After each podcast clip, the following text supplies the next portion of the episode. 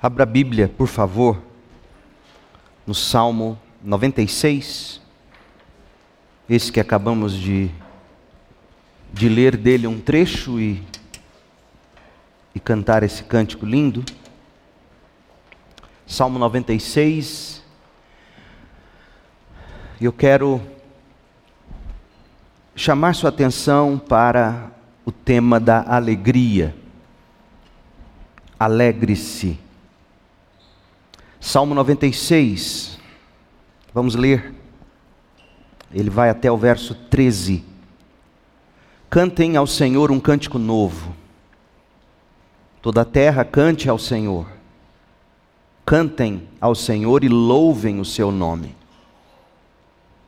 Proclamem todos os dias a sua salvação. Anunciem a sua glória entre as nações. Contem a todos as suas maravilhas.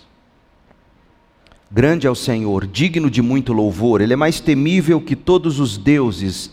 Os deuses de outros povos não passam de ídolos, mas o Senhor fez os céus. Glória e majestade o cercam, força e beleza enchem seu santuário ó nações do mundo, reconheçam o Senhor. Reconheçam que o Senhor é forte e glorioso, deem ao Senhor a glória que seu nome merece, tragam ofertas e entrem em seus pátios. Adorem o Senhor em todo o seu santo esplendor, toda a terra trema diante dele, digam entre as nações: o Senhor reina, ele firmou o mundo para que não seja abalado e com imparcialidade julgará todos os povos. Alegrem-se os céus e exulte a terra. Deem louvor o mar e tudo que nele há, os campos e suas colheitas, gritem de alegria, as árvores do bosque exultem diante do Senhor, pois ele vem, ele vem julgar a terra. Julgará o mundo com justiça e as nações com sua verdade. Esta é a palavra do Senhor. Deixe-me te fazer uma pergunta muito pessoal. Você é feliz? Você é feliz? Se você responder que sim, saiba que se classifica entre uma maioria bem pequena de pessoas felizes no Brasil. Em 2020, o ano da pandemia de Covid-19, foi feito um levantamento pelo Global Happiness 2020, do Instituto Ipsos, que apontou um dado que julgo ser alarmante. Na pesquisa, 63% dos brasileiros se disseram felizes. Por mais que se diga que o brasileiro é um povo feliz, e, a gente se gaba disso, a gente diz isso, o brasileiro é um povo feliz. Os dados revelam que pouco mais da maioria dos entrevistados se declara de fato feliz, apenas 63%. Para mim é alarmante. Alguém poderá dizer, mas pastor, foi o ano da pandemia. Mas veja, 2019 para 2020 e compare. De 2019 para 2020 há uma oscilação para mais em 2020. Dois pontos percentuais em relação a 2019. Ou seja, em 2019, antes da pandemia, 61% dos brasileiros se dizia felizes. Em 2020, 63%. 2021 veio o baque. Em 2021, o Brasil, gente, despencou 12 posições no ranking global de felicidade. ocupando a 41 primeira posição. Aí sim você começa a enxergar os efeitos da pandemia no estado de humor dos brasileiros. Eu fiquei curioso para saber como é que se mede o nível de felicidade de um povo. Você sabe como? Como se mede o nível de felicidade? Você leva em consideração uma variedade de medidas subjetivas, dizem eles, subjetivas de bem-estar, além de, de variáveis que vão medir condições econômicas e sociais. Medidas subjetivas de bem-estar, condições econômicas, condições sociais. E os seguintes pontos eles são considerados. Veja, como é que se mede a felicidade de alguém ou de um país? O PIB per capita, ou seja, é a soma de todos os bens do país dividido pela, pela quantidade de, de habitantes. Então, você vai medir a felicidade a partir do que se tem economicamente. Você mede a felicidade a partir do apoio social que uma determinada sociedade, ou pessoa, ou família, ou cultura recebe. Você mede felicidade de acordo com a vida saudável, a expectativa de vida, liberdade, generosidade, ausência de corrupção. Esses são os mecanismos, as ferramentas que se utilizam para medir o nível de felicidade de um povo. Mas aí, quando os entrevistadores vão às ruas para perguntar, quando eles perguntam às pessoas, quando eles abordam as pessoas na rua, os fatores ou motivos para a felicidade que são mais citados pelos brasileiros são os seguintes, em ordem de importância. Primeiro, a pessoa se julga feliz se ela goza de saúde e bem-estar físico ou mental. 68%. Ela se diz feliz, segundo, se sentir que a vida tem um significado. 62%. Terceiro, se tem um bom emprego. 62%. E eu fiquei impressionado com esse. A pessoa se acha feliz se ela tem controle sobre a própria vida. 60% dos entrevistados. E por fim, a segurança e a proteção pessoais, 59%. Meu Deus, eu fiquei pensando, como é frágil a felicidade do ser humano.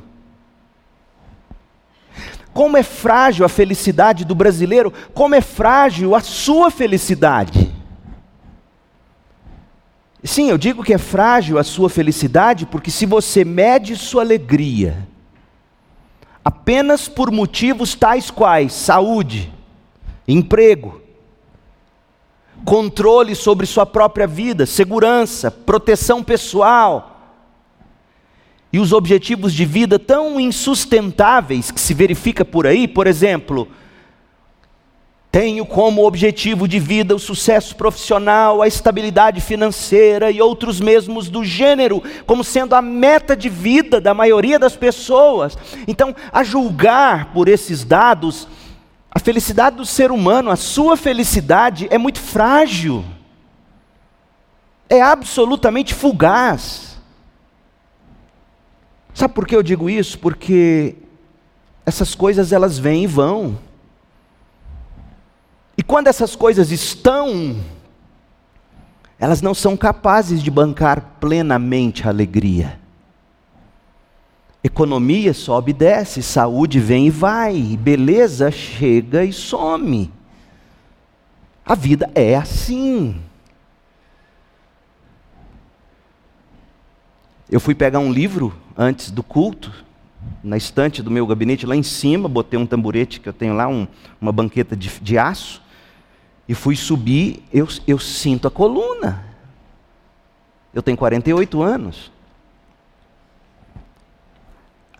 Medir, medir a felicidade pelo estado físico, medir a felicidade pelo dinheiro que se tem ou se pensa ter, Medir a felicidade por saber, não, eu tenho controle sobre a minha vida, eu tenho controle sobre as minhas finanças, eu tenho, eu tenho controle sobre o meu futuro, eu, eu sei o que eu quero, eu, eu quero, eu quero ter X reais quando eu tiver tantos anos de vida para eu poder fazer isso ou aquilo. Gente, isso é muito fugaz, isso é frágil. E quando se tem, não se banca plenamente a alegria. Eu fiquei pensando, não é para menos que tão poucos brasileiros se digam felizes. Não é para menos que apenas 63% dos brasileiros se dizem felizes. E, e não pense você que crente não está incluído nisso aqui, porque eu já ouvi crente dizer o seguinte, muitas vezes: Ah, se a gente tem saúde, a gente tem tudo.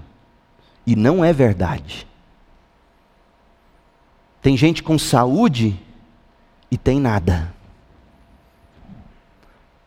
A graça do Senhor é melhor do que a saúde. Se a gente tem a graça do Senhor, a tua graça é melhor do que a vida. Por isso meus lábios te louvam. Salmo 63, 3. Como é frágil a felicidade das pessoas. Não é para menos que a felicidade oscile tanto e não é para menos que quando chega, por exemplo, uma pandemia como esta, quando estoura uma guerra, quando dispara a inflação, quando a enfermidade castiga, quando os planos são frustrados, não é de admirar que as pessoas despenquem mais ainda no nível de alegria e de realização. E quando chega a meia-idade, elas entram em crise. O que, que eu fiz da minha vida? Não conquistei nada, não construí nada. Por isso a pergunta, e minha pergunta é muito séria, gente. Ela não é pergunta retórica para começo de sermão. Você é feliz?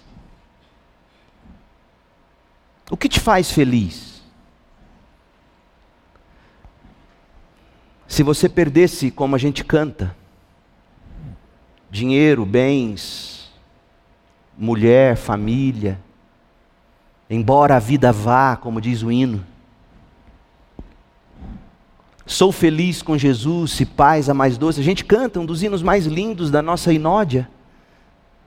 Será mesmo que você acredita nisso? Você é feliz? O que, é que te faz feliz? O Salmo 96 é sobre felicidade, é sobre alegria. Só que a alegria do Salmo 96 é do tipo sólida, duradoura. Não é uma alegria que tem como causa coisas ou circunstâncias. Não é uma alegria que tem como causa relacionamentos ou realizações, gostos atendidos ou ganhos atingidos. A felicidade, a sólida alegria do Salmo 96 é uma pessoa o Rei Deus, o grande Senhor. Veja comigo, Salmo 96, ao lado dos, dos outros salmos neste grupo, começa no 93 e vai até o 99. Esses salmos, inclusive o 96, celebram a supremacia, a superioridade global de Deus. Supremacia esta comprovada pelos atos da criação de Deus, a salvação promovida por Deus, a sustentação de Deus em todas as coisas, o cuidado, o julgamento de Deus. Esses salmos são até repetitivos, mostrando que Deus cria, salva, sustenta, cuida e julga. Ele é supremo. E veja que interessante. Esse salmo está colocado aqui no livro 4 do Saltério. Os salmos são 150 salmos, divididos em cinco livros. E o Salmo 96 está no livro 4. O livro 4 é do Salmo 90 ao 106. Por que, que isso é importante? Porque esse salmo relata um período após aquela grande catástrofe em 586 a.C., quando a Babilônia veio e destruiu Jerusalém, levou o povo cativo. E aí o livro 4 narra o período, são os cânticos, são as canções do povo quando eles voltaram do cativeiro. Quando eles voltaram da Babilônia. E, e, e preste bem atenção. Quando eles voltam da Babilônia, o Salmo 126 nos diz: eles tiveram que semear, arar o chão todo destruído pelos babilônios, reconstruir suas casas, reconstruir suas lavouras, e eles trabalhavam com lágrimas, eles semeavam com lágrimas, eles reconstruíam com lágrimas de tanta dureza. Eles não tinham mais o rei Davi, eles não tinham mais a linhagem de Davi no trono, desde o cativeiro na Babilônia, eles nunca mais tiveram um rei um rei físico, um rei geopolítico. O rei de Israel já veio, morreu na cruz, ressuscitou e virá para julgar. Não é que Deus tenha prometido algo que não cumpriu, é que eles não tinham mais o rei geopolítico, não tinham um descendente de Davi presidindo Israel. Então, nesse contexto, é curioso, porque você não tem mais um rei, você não tem mais uma terra próspera, pelo menos não naquele primeiro momento. Está tudo devastado, sua moral foi humilhada. Mas você está cantando, você está celebrando. Por quê? Porque a razão da sua alegria não é a terra, não é a família, não é o rei no trono. A razão da sua alegria é o Rei Deus. Por isso esses salmos são relevantes. Juntamente com o Salmo 95, o Salmo 96, ele forma um par. O Salmo 95 foi dirigido mais especificamente ao povo de Deus. Mas o Salmo 96, ele é dirigido ao mundo inteiro. Mas a música do 95 e do 96 contém a mesma verdade para o povo de Deus ouvir e cantar. A música foi inspirada e foi composta para encorajar o povo de Deus a olhar, meu povo, a olhar para além da circunstância imediata, fixar os olhos em quem Deus é e naquilo que Ele tem reservado em cumprimento de Sua promessa a Abraão e seus descendentes, ou seja, todas as nações da terra serão abençoadas por meio do povo escolhido de Deus. Olhar para além das circunstâncias. Não sabemos a data da composição do Salmo 96. Mas é curioso, existem ecos desse salmo nas profecias de Isaías, por exemplo.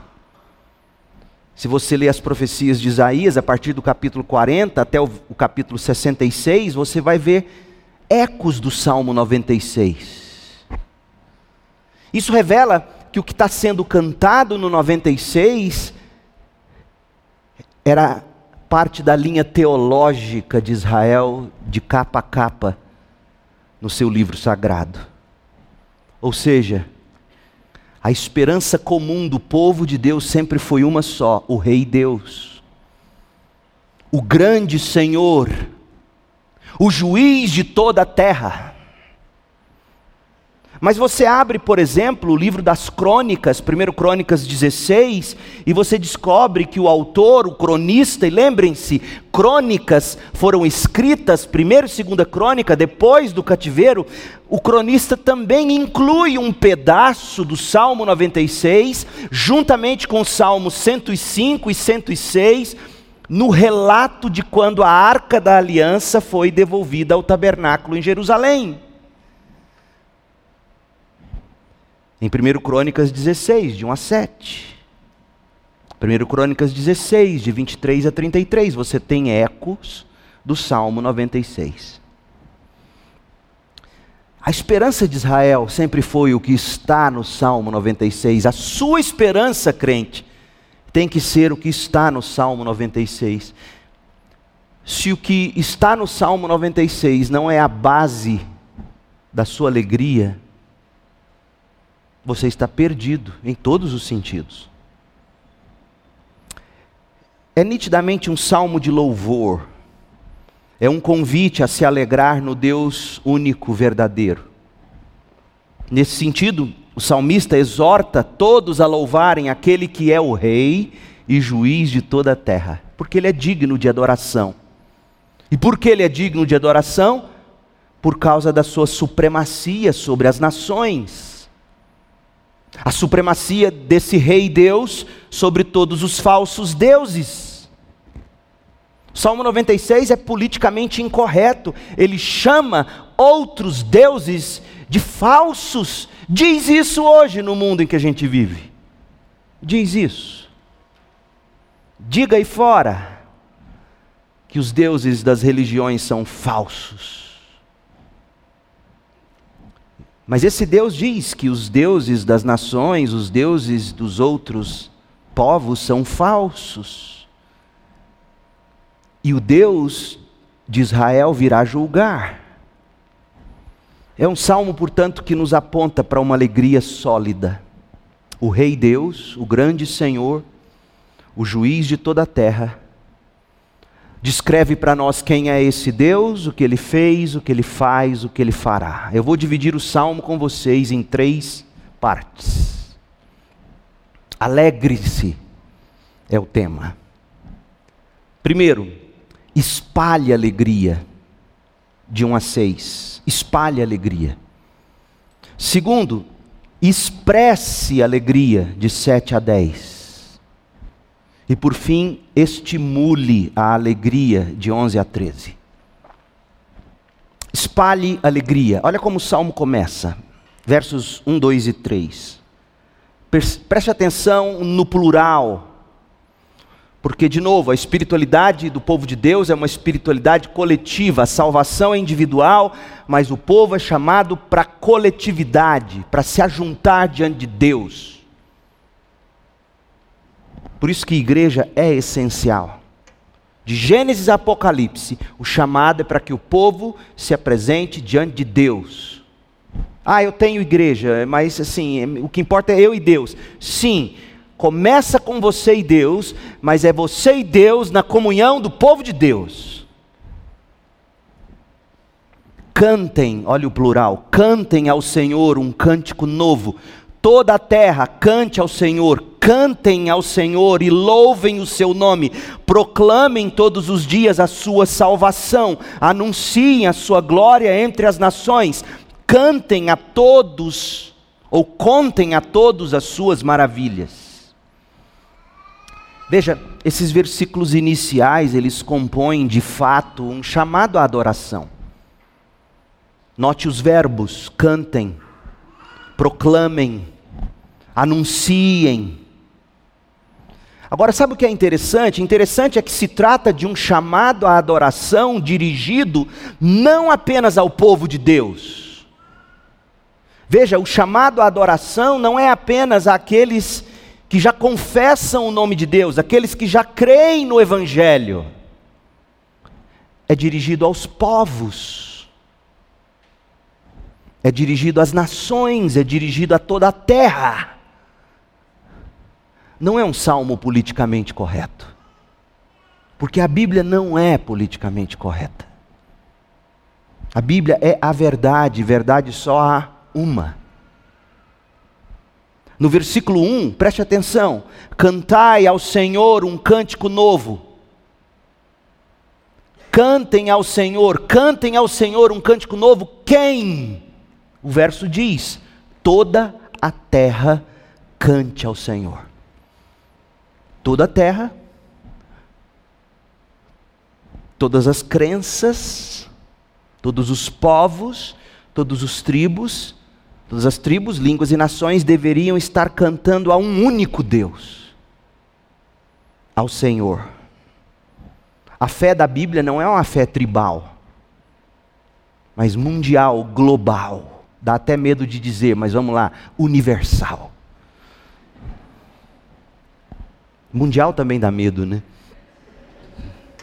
Fazer o quê? Mas é uma fé de toda a terra. É um Deus de toda a terra.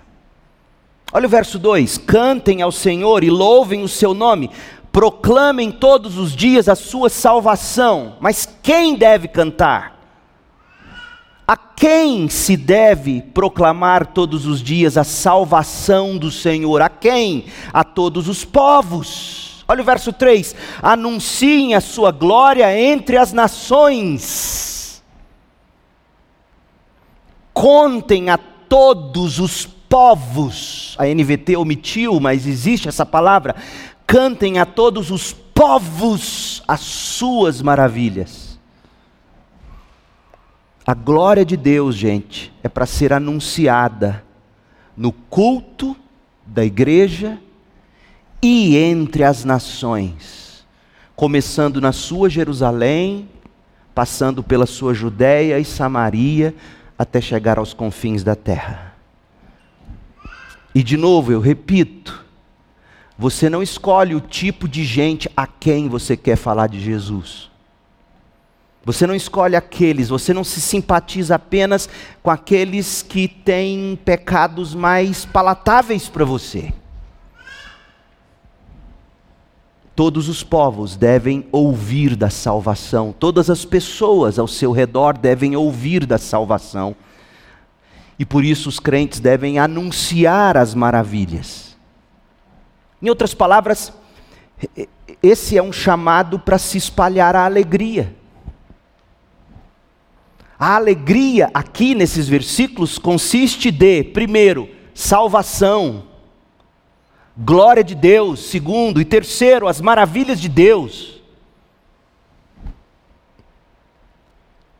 A alegria se sustenta nesse tripé, segundo o salmista: salvação, glória de Deus, maravilhas de Deus. O que é isso? Deixa eu tentar desembrulhar para você. Mas antes, perceba, o chamado é para se espalhar essa alegria, a salvação do Senhor, a glória do Senhor, as maravilhas do Senhor a toda a terra, a todas as nações, a todos os povos. É um chamado à adoração.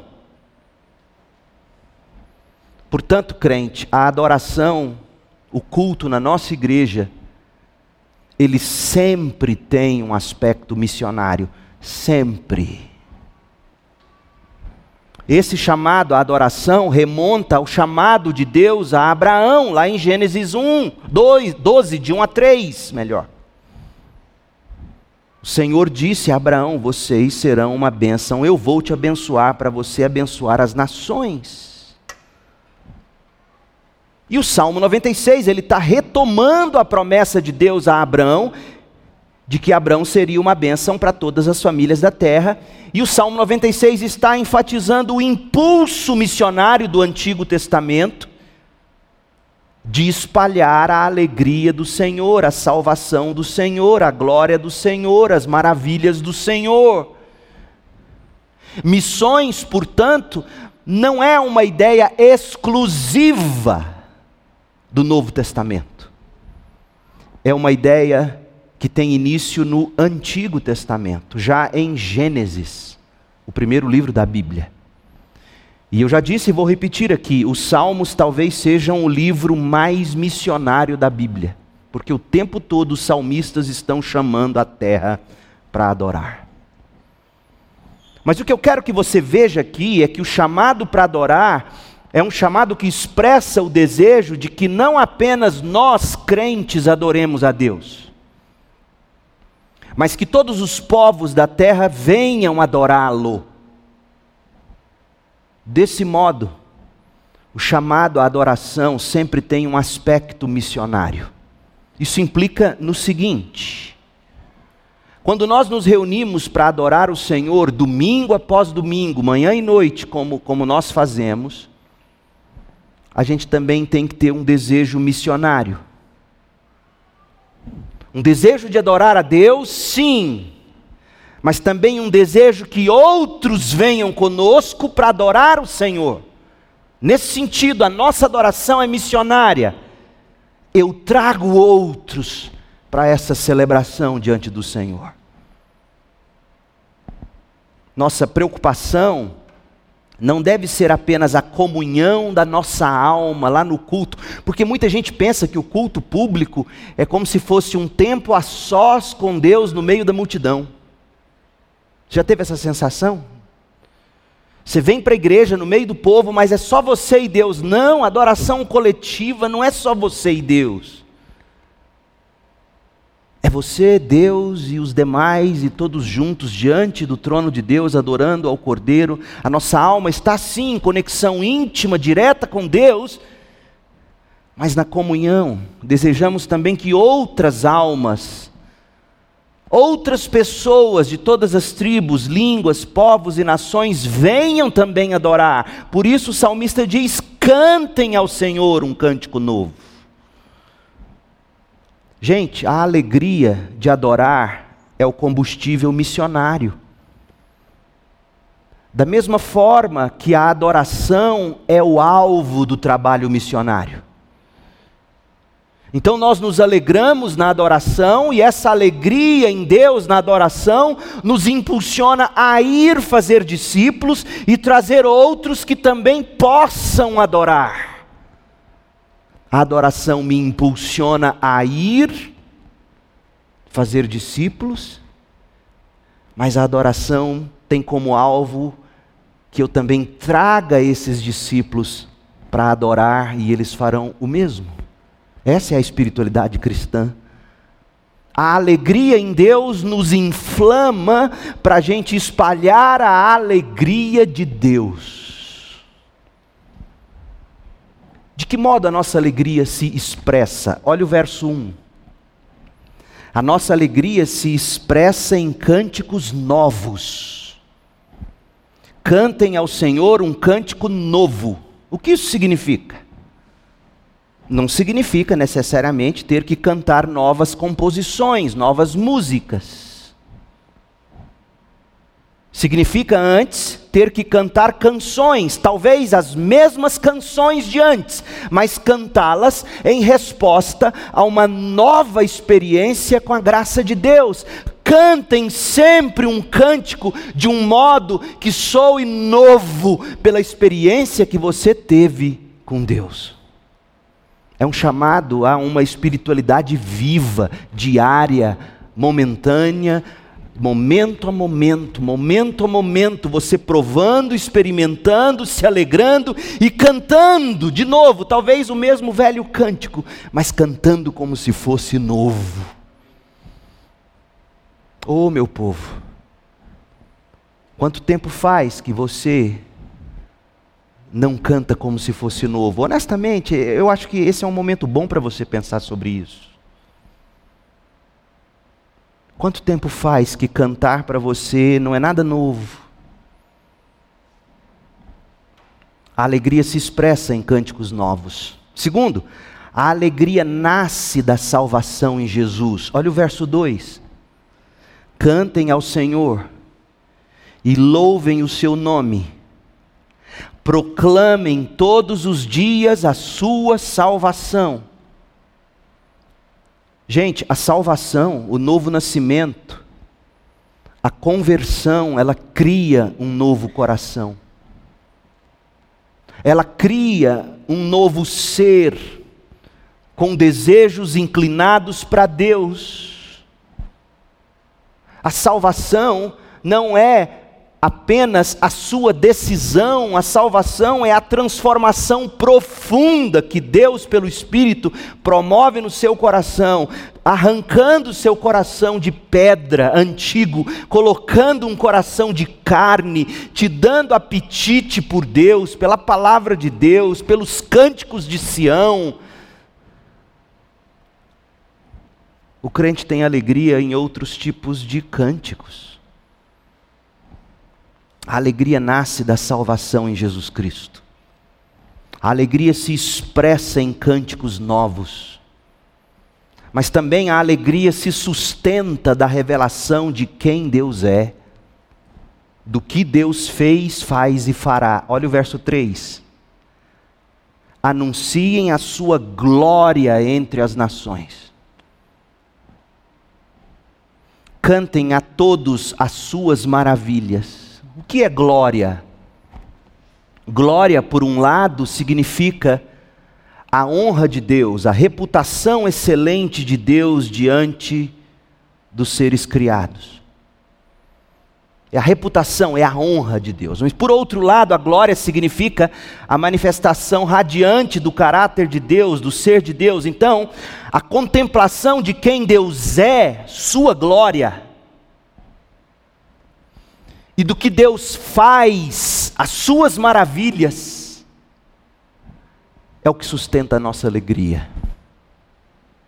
Nossa alegria é fruto de contemplar quem Deus é, a glória dele e de saber o que Ele faz, as suas maravilhas. É assim que você sustenta a sua alegria em Deus. O que uma igreja mais precisa para adorar adequadamente não é de estímulo externo do tipo iluminação e tal, tal, tal. O que uma igreja mais precisa para adorar de verdade é uma revelação verdadeira de quem Deus é, conforme ele se revela na Bíblia, do que ele faz, conforme ele se revela na Bíblia. Então, quando essa glória, quem Deus é, e essas maravilhas, o que Deus fez, faz e fará, são pronunciadas no poder do Espírito, no culto, a igreja canta. Nosso estímulo para cantar, o que sustenta o nosso cântico novo, é a revelação de quem Deus é. Por isso que o tempo de adoração na nossa igreja não é considerado apenas quando a gente canta. Enquanto eu prego, nós estamos adorando. Porque eu estou buscando revelar quem é Deus. E na medida em que você contempla tamanha glória e, e tantas maravilhas, você se alegra e canta. Tanto é verdade que veja como o salmista prossegue no salmo, no verso 4. Ele vai descrever a glória e a majestade, ele vai descrever a glória e as maravilhas agora, porque ele sabe que é a glória de Deus e as maravilhas de Deus que sustentam a nossa alegria nos cânticos novos. Verso 4: Grande é o Senhor, digno de muito louvor, ele é mais temível que todos os deuses, os deuses dos outros povos, não passam de ídolos, mas o Senhor fez os céus. Você está diante de quem criou tudo. E olha quanto custa criar tudo. Fecha os olhos, fecha os olhos agora. Falando sério. Fecha os olhos, ninguém de olho aberto. E diga: Faça-se um elefante. Diga: faça-se um elefante. Cadê elefante? Pode abrir o olho. Você está entendendo o que eu quero dizer? Deus, com uma palavra, Ele não criou apenas um elefante, Ele criou tudo. Você está diante desse Deus, Criador de todas as coisas, quem fez os céus, quem fez a terra, glória e majestade o cercam, força e beleza enchem seu santuário, as nações do mundo devem reconhecer o Senhor, devem reconhecer que o Senhor é forte e glorioso. No que se sustenta a alegria?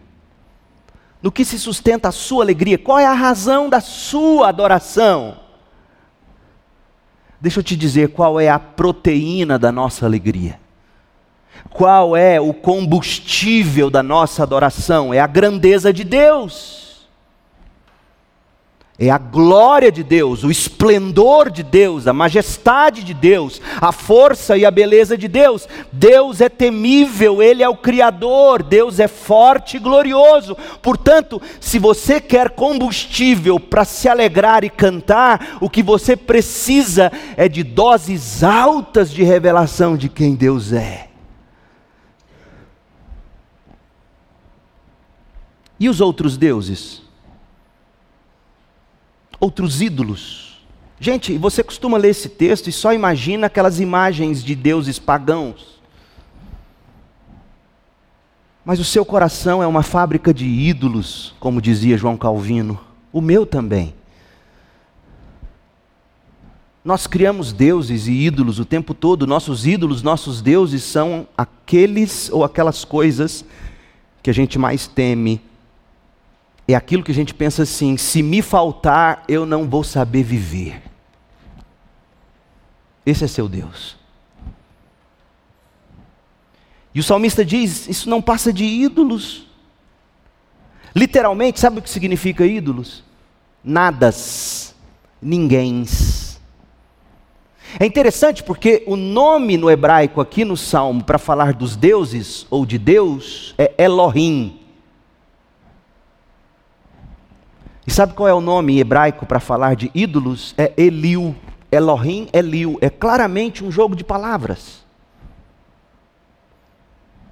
O salmista está fazendo um jogo de palavras para dizer que o Senhor é o nosso Deus, Elohim. Mas os outros são Eliu, são ninguém, são nada. Não é politicamente correto, mas é o que o salmista está dizendo nas Escrituras. Leia de novo, verso 4. Grande é o Senhor, Yahweh, Yahvé, Senhor. Todas as vezes que aparece Senhor assim, está é, tá falando é o nome próprio de Deus, é o nome do Deus da aliança, é Yahvé. Grande é o Senhor, digno de muito louvor, Ele é mais temível do que todos os Elohims. Verso 8: Os Elohims de outros povos não são Elohim, os Elohims dos outros povos são Eliu, são nada ninguém, não tem valor. Em contrapartida, o Senhor fez os céus. Você consegue ver o que, que ele está querendo dizer? Tentar amarrar sua vida num ídolo é como tentar amarrar a rede no vento. A rede não para em pé. A vida não fica em pé se a sua vida está sobre um Eliu, sobre um ídolo. Ela não fica em pé. De fato é isto. Qualquer outra coisa que toma o lugar de Deus na alma e na vida é como sustentar a vida no nada. Portanto, o salmista nos ensina que a alegria nasce da salvação em Jesus Cristo. Talvez você precise encarar esse fato. Talvez você não tenha ainda se arrependido do pecado de tentar viver amarrando a sua vida em Elius em ídolos. Eu não vou ficar aqui dando nome a ídolos, porque cada um tem o seu e do seu próprio modo, mas seja honesta, seja honesto e pense: olha, se me faltar X, Y ou Z, eu não sei como eu vou viver. Esse é seu ídolo. E ele pode muito bem te levar para o inferno, porque Deus não divide a sua glória com ninguém. Uma coisa é sofrer quando a gente perde alguém que a gente ama e a gente sofre e a gente chora, mas a vida pela graça de Deus segue. Como Davi. Como Davi que chorou, chorou, chorou enquanto o filho ainda tinha chances de viver. E aí, quando chegaram a ele dizendo que ele finalmente morreu e partiu, ele levantou, lavou a cabeça, de algum modo se alegrou. Ficaram espantados e perguntaram: Mas Davi, seu filho morreu. Eu sei. Um dia eu irei vê-lo. Ah, essa é a nossa esperança. Qual é o seu ídolo? No que, que você amarra a sua vida? Não é à toa que apenas 63% de brasileiros, inclusive crentes, não são alegres, não são felizes não aprenderam a encontrar alegria no Senhor Deus, não aprenderam ainda que essa alegria só se completa quando você, durante a semana, reparte essa alegria com alguém. Chama outros para cantar da mesma alegria. Oh, meu povo, como nos falta isso, honestamente. Como nos falta a alegria do Senhor que nos alegra, mas a alegria do Senhor que também nos impulsiona a falar do Senhor para outros também se alegrarem. A alegria nasce da salvação, a alegria se sustenta na revelação de quem Deus é, o que Deus fez, o que Deus faz, o que Deus fará. Você precisa da Bíblia, você precisa de uma pregação centrada em Deus, em Cristo e não nas suas necessidades sentidas. Goiânia está cheia de igrejas que neste momento estão falando das suas necessidades sentidas, ou seja, estão lustrando seus ídolos Você precisa conhecer Deus. Sabe aquele frio na barriga que você tinha quando conheceu o amor da sua vida? Quanto tempo faz que você não tem mais isso por Deus? Gente, eu me lembro, eu comecei a fé aqui, nessa igreja, de uma família não crente, e vir para cá aos domingos era um negócio que, eu não sei explicar, me dava aquele, aquele frio, aquele gozo de estar aqui. Na presença e na comunhão da igreja, ouvindo a Bíblia ser pregada, e como eu ficava brava quando o pastor pregava e contava só as historinhas, quantas vezes eu fiquei bravo com o pastor Edir, era cheio das boas histórias, eu falava, bom, eu ria, gostava, mas eu queria Bíblia. Quantas vezes? O que, que você quer? Que você busca. Você precisa de Deus, conhecer Deus, as maravilhas dele, a glória dele. A sua alegria se alimenta de quem Deus é. Você conhece o seu Deus, crente? A alegria se expressa em novos cânticos de louvor, respondendo a novas experiências com a graça de Deus. Busque as novas experiências com Deus, o conhecimento de Deus. Busque essa semana, faça um propósito, Deus, eu quero ver a maravilha de alguém ouvir o evangelho da minha boca e isso de algum modo salvar, transformar essa pessoa.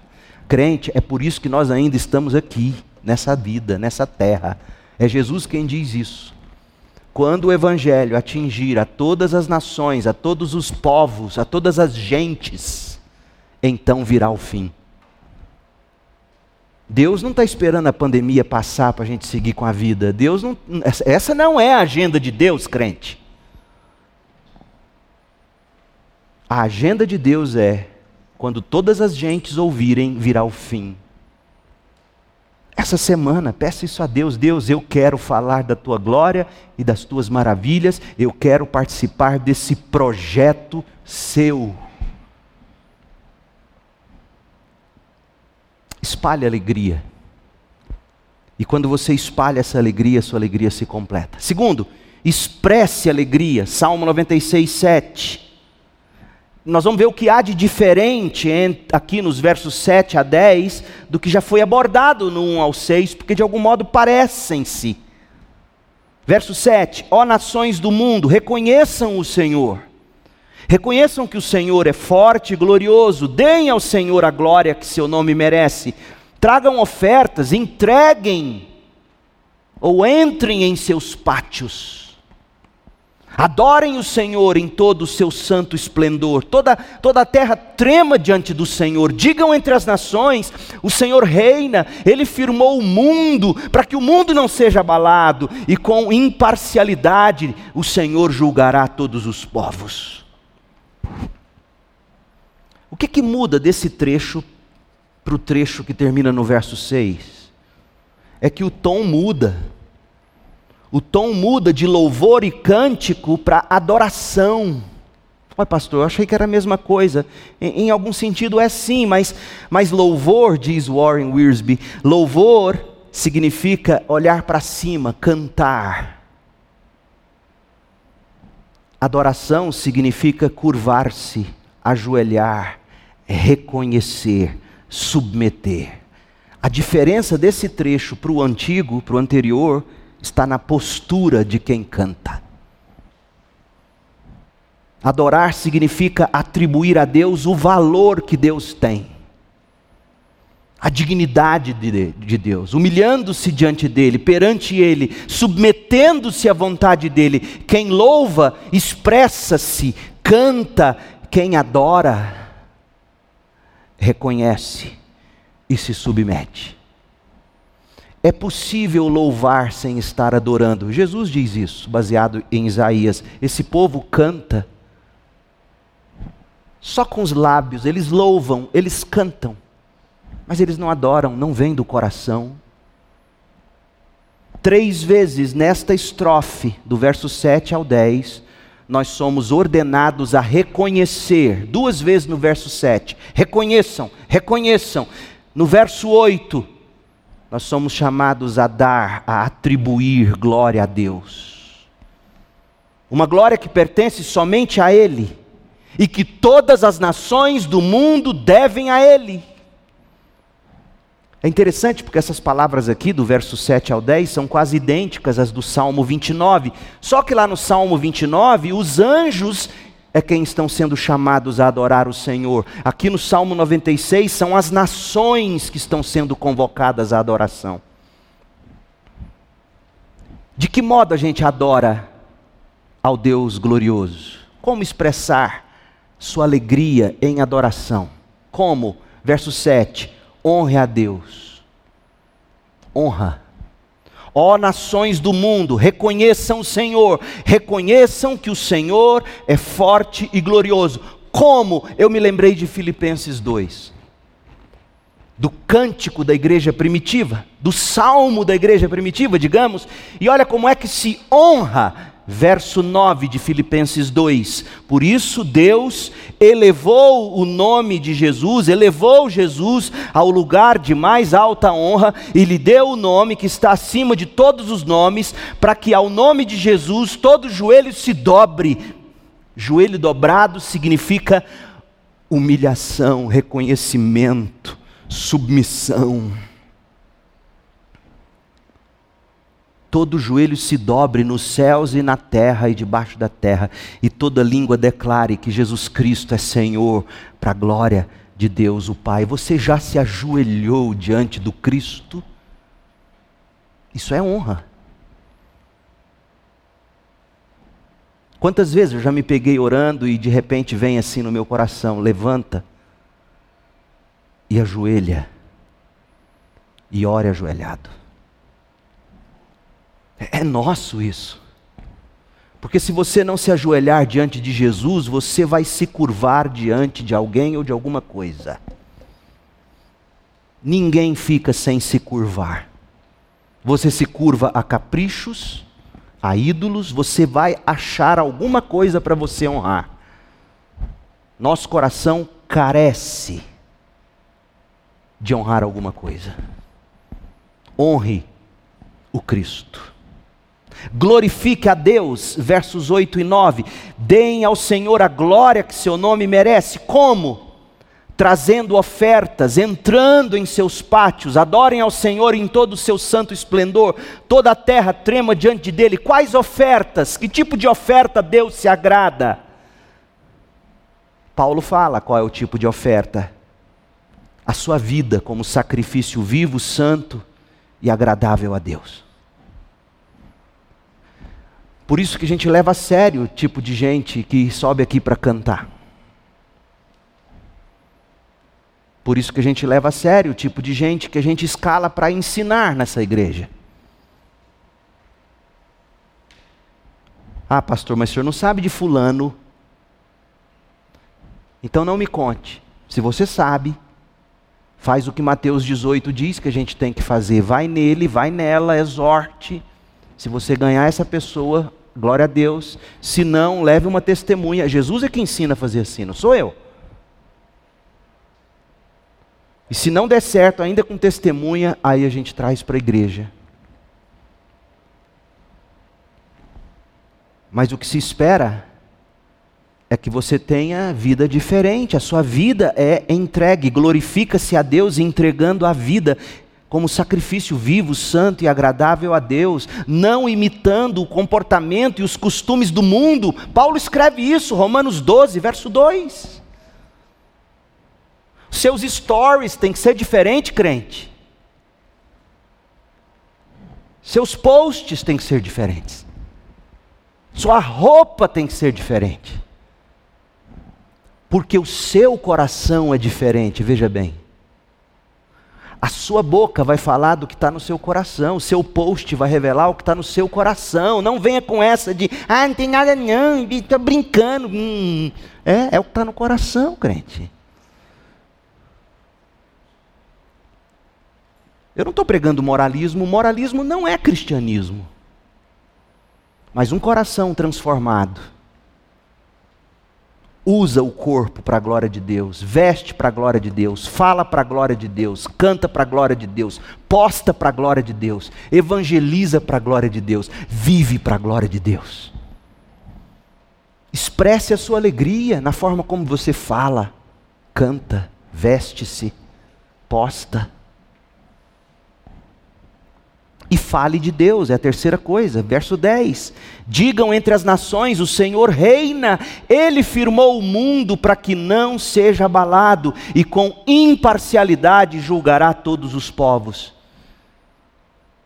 O salmista tá, nos está chamando a expressar alegria com submissão a Deus, honra a Deus, santidade, glorifique a Deus, servindo o Evangelho às nações, fale de Deus. É assim que você expressa a alegria em Deus, honrando-o, glorificando-o, falando dele.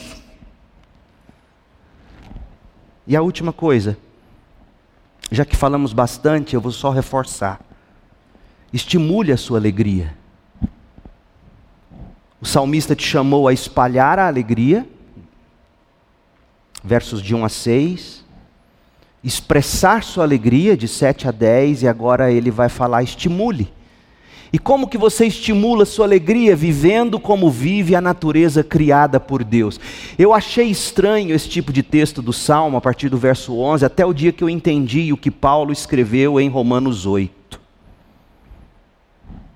Em Romanos 8, de 18 a 22, Paulo diz que a criação geme, aguarda a manifestação dos filhos de Deus. E esse gemido é louvor. Porque quando você geme e grita e diz, Eu quero que Jesus volte, você está louvando. E aí você vai ver o salmista agora dizendo, do verso 11 ao 13 do Salmo 96, que a criação se alegra no Deus que virá. Então, como é que você estimula sua alegria? Fixando seu coração não nas coisas desta terra, não nas conquistas dessa terra, fixando seu coração no dia quando o Senhor virá para julgar os vivos e os mortos, estabelecer definitivamente o seu reino e te dar a terra por herança, na presença dEle. É assim que você estimula a sua alegria, como uma criança que, quando está brincando, anda e ela imagina a qualquer momento o céu rasgando e o super-herói descendo.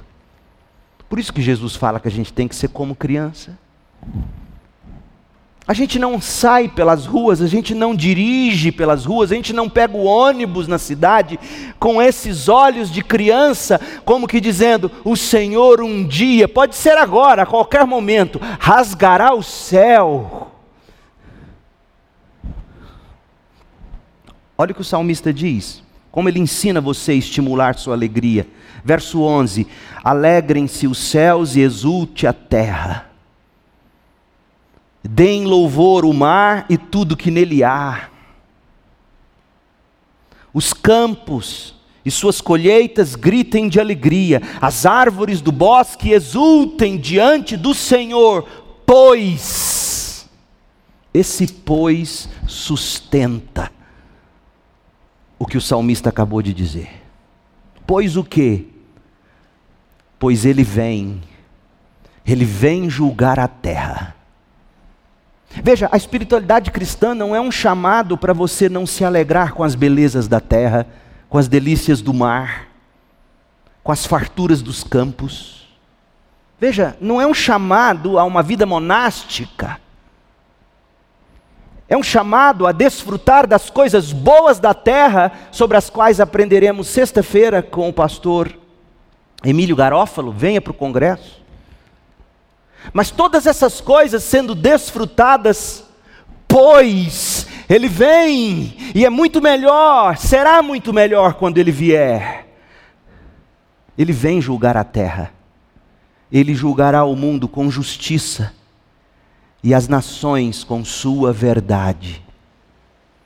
Enquanto ele não vem, você vive com ardente expectativa de que ele venha logo. Por isso Jesus ensinou a orar: venha o teu reino, venha o teu reino, seja feita a tua vontade, assim na terra como no céu. Pois teu é o reino, o poder e a glória para sempre. Amém. Você estimula a sua alegria, lembrando-se de que ele virá em breve. Você tem que viver com essa expectativa.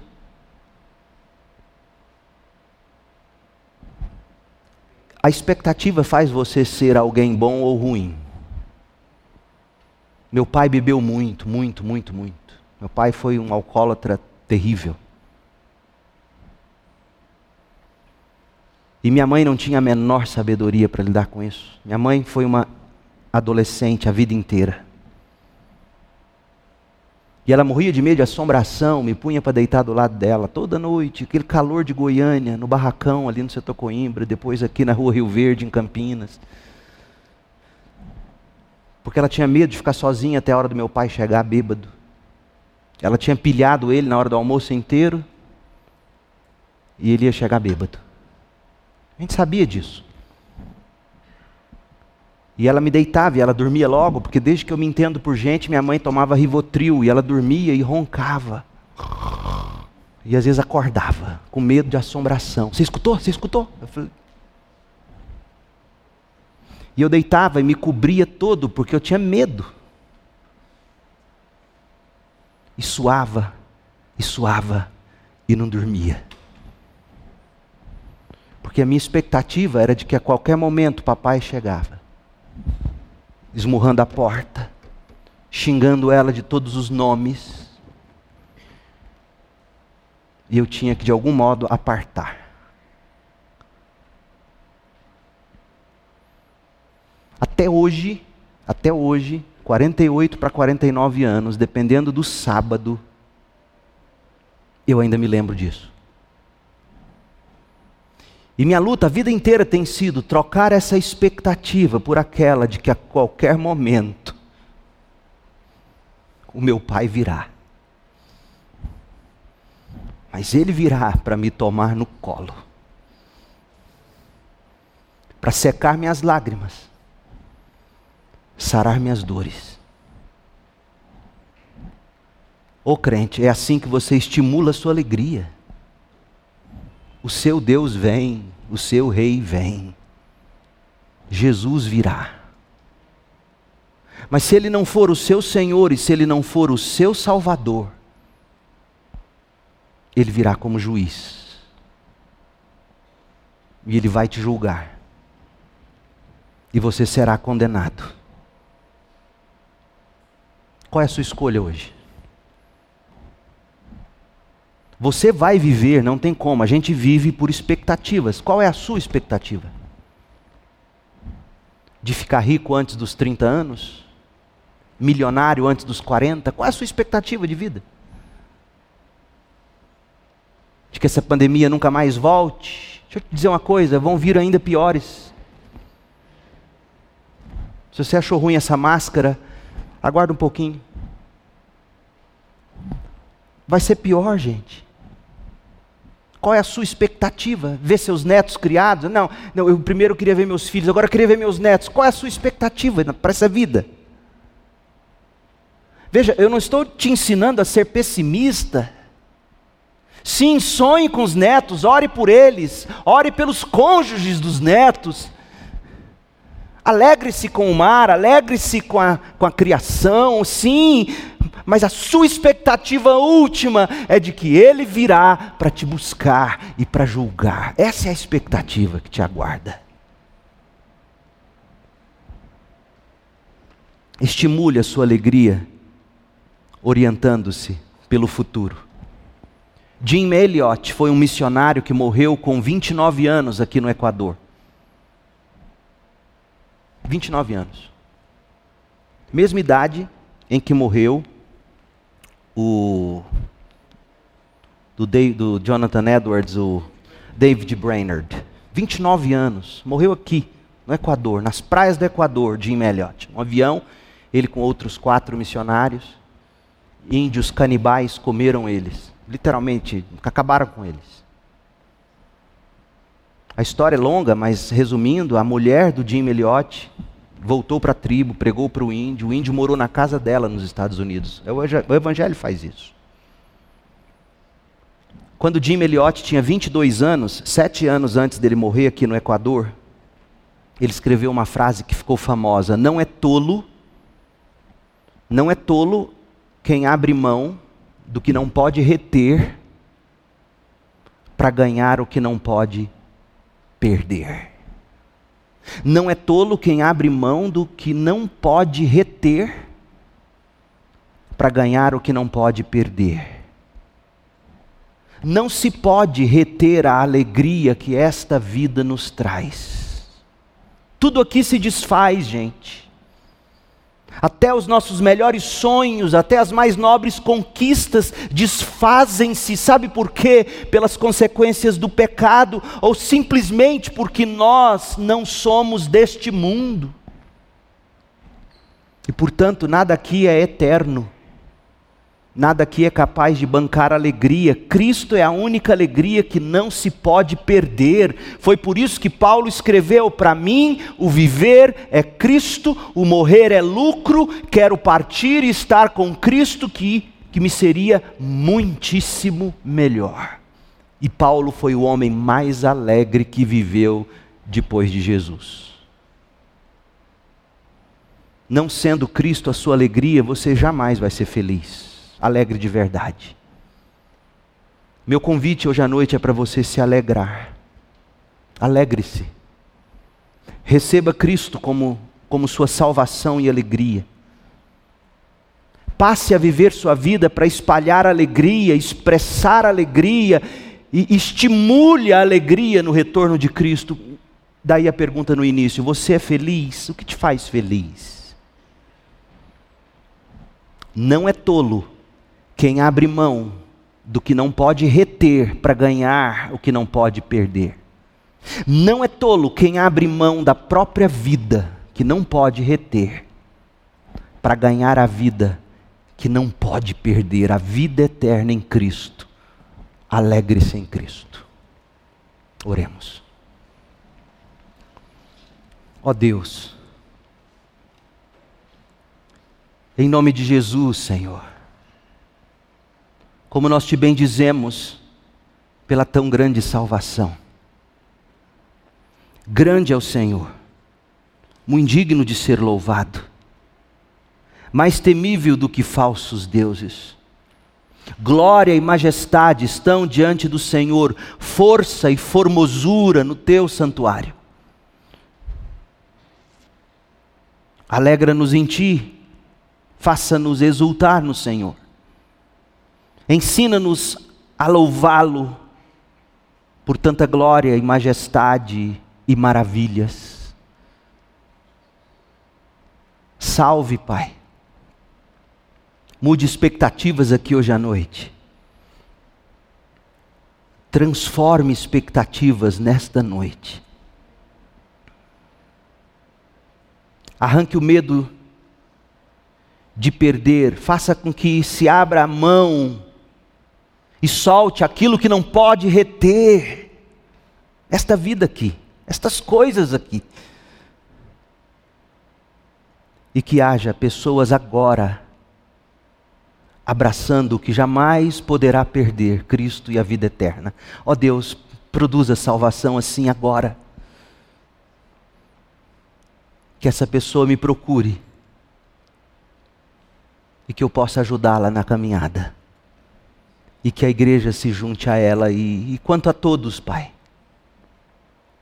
ensina-nos a cantar cânticos novos a cada dia. Nós oramos, pedindo que a graça do Senhor Jesus Cristo, o amor de Deus, o Pai, a comunhão, a consolação, a alegria do Espírito estejam conosco, teu povo aqui, espalhados pela terra, agora e para sempre, até Jesus voltar para julgar e estabelecer seu reino. Nós oramos em nome de Jesus. Amém.